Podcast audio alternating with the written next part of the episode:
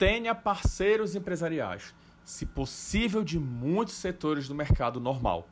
Eles adoram ter parcerias com empresas inovadoras e acabam indicando você para prováveis clientes. A propósito, isso não se trata apenas de amizade, beleza? Reserve um tempo com seus parceiros para conversar sobre porcentagens e fechamentos de negócios. Saiba sempre de uma coisa: uma mão lava a outra, e as duas juntas lavam o rosto.